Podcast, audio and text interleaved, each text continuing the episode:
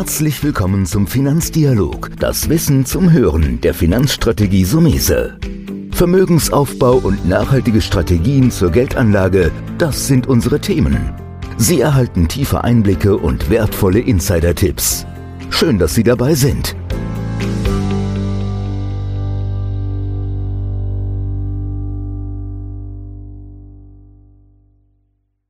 Heute sprechen wir über ein besonderes Investment, einen Fischfonds.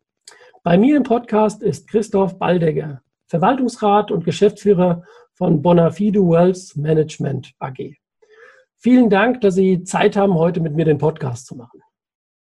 Ganz herzlichen Dank. Ich bedanke mich bei Ihnen. Ja, man hört es schon raus. Wir sind in der Schweiz gelandet. Genau. Herr Waldegger, es gibt viele Themen, Branchenfonds. Jeder kennt heutzutage mittlerweile Biotechnologie oder Technologiefonds mit Apple und den ganzen bekannten großen Werten. Aber wie kommt man auf die Idee, einen globalen Fischfonds aufzulegen? Ja, also es ist eigentlich eine, es wäre eine extrem lange Geschichte, aber ich versuche es, äh, äh, make a long story short. Also ich bin seit klein auf ein Fischer, habe hier in der Schweiz auch meine eigenen äh, Fischgründe äh, wo wir kleine Forellen aufziehen. Aber ursprünglich bin ich eigentlich äh, draufgekommen in Südamerika, wo wir eine Fischfarm in eine, also eine Kettel, eine Rinderfarm in eine Fischfarm gewandelt haben. Und das hat ja dann das Ganze auch mit Nachhaltigkeit zu tun. Also wenn Sie tierische Proteine, ich sage mal mit 9 Milliarden Menschen 2050, tierische Proteine, der ökologische Fußabdruck beim Fisch ist einfach viel besser als beim Rind. Und deshalb haben wir da ein Projekt gestartet, eine Tambaki-Fischzucht, 1500 Tonnen Jahresproduktion. Ich habe gesehen, dass innerhalb von neun Monaten ein ganz kleiner Fisch schon so groß wird, einige hundert Gramm, fast ein Kilo, und habe gesehen, dass es ein extrem schnelles Cashflow-Business ist. Und dann bin ich zurückgekehrt in die Schweiz, habe mir dann die schönen Bücher gelesen der FAO, also World Agriculture Organisation, über World Fishery and Aquaculture und auch den Weltbankbericht 2030 und habe gesehen, dass der Konsum von Fisch seit 1960 pro Jahr im Durchschnitt über drei Prozent gestiegen ist. Pro Jahr. Also das hat eigentlich die Weltbevölkerung, die pro Jahr etwa 1,6 Prozent gestiegen ist seit 1960, mehr als das Doppelte outperformt und wir sind immer mehr Engine. Also mehr Menschen essen immer mehr Fisch. Und da war es für mich eigentlich ein No-Brainer. Und ich habe mich dann umgeschaut äh, bei all den großen Finanzspezialisten äh, auf dieser Welt an Wall Street und es gab keinen einzigen Fischfonds auf dieser Welt. Und ich habe dann auch gemerkt, dass die Unternehmen extrem günstig bewertet sind. Die sind auf dem Radar der großen Finanzinstitute, sind sie übrigens heute noch nicht. Und da kauft man Value für sein Geld. Und deshalb mhm. haben wir den Fonds vor acht Jahren lanciert, unter großem Gelachter, Getöse von Freunden. Wir haben unser eigenes Geld investiert und wir hatten keinen Support. Wir haben unter fünf Millionen angefangen und managen heute fast 400 Millionen. Da schließt sich jetzt eigentlich schon die Frage an. Ja? Sie haben es zum Teil schon ein bisschen gesagt, aber ich will trotzdem mal machen. Was macht die Anlage in Fisch so interessant? Also einmal dieses, dieses Thema des schnellen Wachstums des Fisches, habe ich rausgehört. Äh, und natürlich dieses Megathema ähm, Weltbevölkerung. Aber ich kann mir durchaus vorstellen, dass es ja gar nicht so einfach ist, so ein Investment auch auszusuchen. Ich denke, der große Vorteil vom Fisch ist, Fisch ist ja ein Commodity. Und wenn Sie dann nach Chicago schauen, da gibt es ja viele Commodities, die getradet werden. Kaffee, Schweinebäuche, Gold, Silber. Und Fisch wäre auch ein Commodity, der dort anzusiedeln wäre. Aber wir haben hunderte von Spezien. Gäbe es nämlich nur eine Fischspezie, wäre das Top 3 Commodity auf der ganzen Welt nach Öl und Kohle. Aber wir haben hunderte von Spezien und deshalb sage ich immer, wir haben eine ganze Klaviatur von Spezien, wo wir investieren können. Sie können zum Beispiel Geld verlieren im Lachs, aber machen Geld im Muschelbusiness oder im, im Shrimp-Business, geografisch verteilt und dann investieren wir noch in der ganzen Wertschöpfungskette. Also Sie müssen sich vorstellen, wir investieren auch in Ausrüster dieser Farmen. Wir investieren in Fischfutterproduzenten. Wir investieren in Refiner. Das heißt, die machen heute aus Fischabfällen Calcium, Proteine, Omega-3. Also wir spielen die ganze Klaviatur nicht nur in den Spezien global, sondern auch noch entlang der ganzen Wertschöpfungskette. Und da gibt es immer irgendwo einen Ort, wo wir glauben, es gibt Geld zu verdienen. Ich glaube, deshalb war die Performance die letzten Jahre auch sehr gut. Ich wollte schon fast sagen, ich bremse Sie. Das ist so überzeugend, weil mich müssen Sie nicht überzeugen. Ich habe nämlich Ihren Fonds. Und ich muss zu meiner Schande gestehen, auch für den einen oder anderen Zuhörer, wir haben den in unserem Zukunftsdepot drin gelistet. Ja, wir kommen gleich noch ein bisschen tiefer zu dem Fonds. Und dann habe ich irgendwann gedacht, das kann nicht sein, das ist so interessant und bin selbst schnell noch vor Schließung reingegangen. Aber da, deswegen ist es aber, ich glaube, ein, ein, sehr, sehr interessantes Thema, weil es auch, und für mich jetzt nachvollziehbarer durch diese vielen Spezies, hat das nicht so diese eine Bühne wahrscheinlich, wie Sie so andeuten, so dieses eine Asset-Augenmerk. Genau, es ist eigentlich extrem jung und der Markt ist extrem fragmentiert. Es ist eigentlich ein 800 Milliarden Markt, der so auseinandergerissen und fragmentiert ist in Regionen, in Spezien, dass er eigentlich keine Beachtung mehr hat. Und wir mhm. glauben deshalb auch, der Markt nicht sehr effizient ist und es da immer Möglichkeiten auch heute noch gibt, äh, ich sage mal, Regionen gegen eine andere auszuspielen oder als Hedge zu nutzen.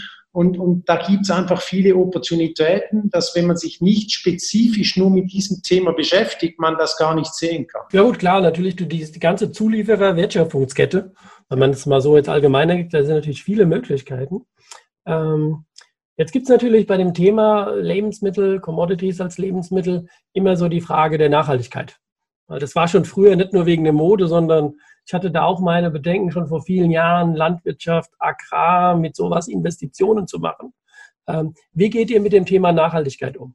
Eine super Frage. Ich glaube, auch im Thema Nachhaltigkeit sind wir, ich, ich nenne es immer ahead of the curve, also wir sind vor der Kurve. Äh, erstmal muss man mal den Sektor alleine betrachten. Weshalb unterstützt eine FAO, eine Weltbank die Aquakultur? Das ist einfach, ohne zu lügen, können wir klar sagen, die Produktion von tierischen Proteinen gibt es nichts Besseres als den Fisch. Was Verwertung von Futter anbelangt, also Sie müssen sich vorstellen, bei einem Rind brauchen Sie acht Kilogramm Futter für ein Kilogramm Fleisch. Beim Lachs, das ist der beste Verwerter, 1,2 Kilo Futter für ein Kilo Fleisch. Dann haben wir den Wasserverbrauch. Ich sage, ein Rind braucht über 100 Liter Frischwasser jeden Tag. Der Fisch schwimmt im Meer, der nimmt uns per se kein Wasser weg. Dann die ganze CO2-Bilanz, äh, Methanausstoß der Kühe und so weiter. Also ich sage immer, wenn wir neun Milliarden Menschen mit tierischen Proteinen ernähren möchten, ich sage nicht, dass unsere Industrie keinen Fußabdruck hinterlässt, das ist auch ganz wichtig, aber die, die Industrie hat gemerkt, dass wir ein gesundes Produkt herstellen, dass wir jetzt auch Sorge tragen müssen, erstens zu den Spezien, zu den Verfahren, äh, zum Wohle des Fisches und, und wir das auch nachhaltig betreiben müssen. Ich glaube, das ist das, was die der, der ganze Sektor erkannt hat. Und heute kann man ja, ich weiß nicht, wie das ist in Deutschland, aber bei uns in der Schweiz, Traceability, also wenn Sie ein Fischfilet irgendwo kaufen mit dem QR-Code, eines mit ASC-Label, einer, einer Fisch, eines Fischfilet-Tranche, können Sie per se alles zurück nachvollziehen bis zum Ei des Fisches. Wer war Mutter, wer war Vater, was hat er gefressen, wo, wo, ist, wo wurde er aufgezogen? Und ich glaube, das ist etwas, was der Kunde heute möchte. Und das ist uns wichtig, vor allem auch, wenn wir in solche Firmen investieren. Und wir arbeiten da auch mit Ratingagenturen zusammen, äh, was ESG-Daten betrifft. Unser Portfolio ist heute zu 100 Prozent ESG geratet. Obwohl ich sagen muss, Ratings heute, die Datenqualität ist noch schlecht.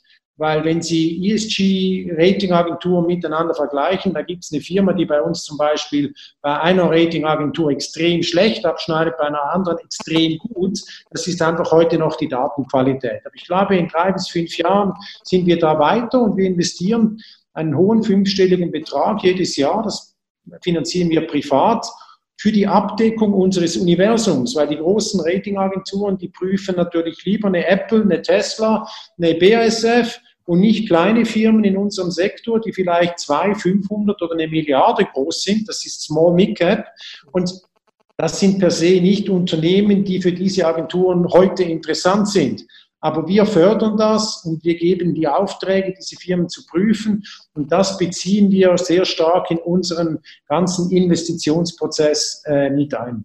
Haben Sie auch den, wie angedeutet, den Anlageprozess, den Investitionsprozess genannt. Kommen wir nochmal, wie muss ich mir das vielleicht noch in der Praxis vorstellen? Das Geld der Anleger kommt rein, wie es ja immer so ist. Und ja. geht ihr jetzt hin und sagt, okay, ähm, Fischzuchtproduzenten maximal 30 Prozent, habt ihr da auch nochmal Regeln und sagt Zulieferer oder Verarbeiter? Oder seid ihr da einfach zu sagen, wenn eine gute Opportunität ist, einfach was in der Palette passt? Genau, also schlussendlich sind wir Opportunisten und, und äh, versuchen, äh, möglichst eine gute Rendite, eine nachhaltige Rendite für unsere Investoren zu generieren. Und deshalb setzen wir uns keine Limiten. Also ich kann Ihnen sagen, per Stand heute äh, ist die ganze Fischzucht, wir nennen das Producer oder auch nachhaltige Fischerei, äh, ist knapp 25 Prozent unseres Portfolios. Und da kann Refiner, Processing, äh, die ganzen Lieferketten kann dann deutlich höher gewichtet werden. Und ich sage natürlich auch in einem Umfeld von eher steigenden Fischpreisen müssen Sie nicht in die Verarbeitung investieren. Also es gibt dann doch auch gar gewisse Trends, wo wir sehen, das lohnt sich jetzt zu investieren. Es gibt auch zyklische äh, Monate, wo wir sagen, das ist eher uninteressant. Äh, ich sage mal, es ist wie beim Autofahren mit dem Benzin. Immer vor den Sommerferien steigen die Benzinpreise. Das ist Vergleich beim Lachs hier in Europa. Immer vor Weihnachten und Ostern steigen eigentlich die Lachspreise, äh, weil die Nachfrage einfach höher ist. Und das können Sie zügig spielen. Und, und das nutzen wir dann natürlich auch aus, aber wir schauen uns so ein globales Aktienuniversum von über 300 Firmen an in diesem Sektor und der ganzen Wertschöpfungskette.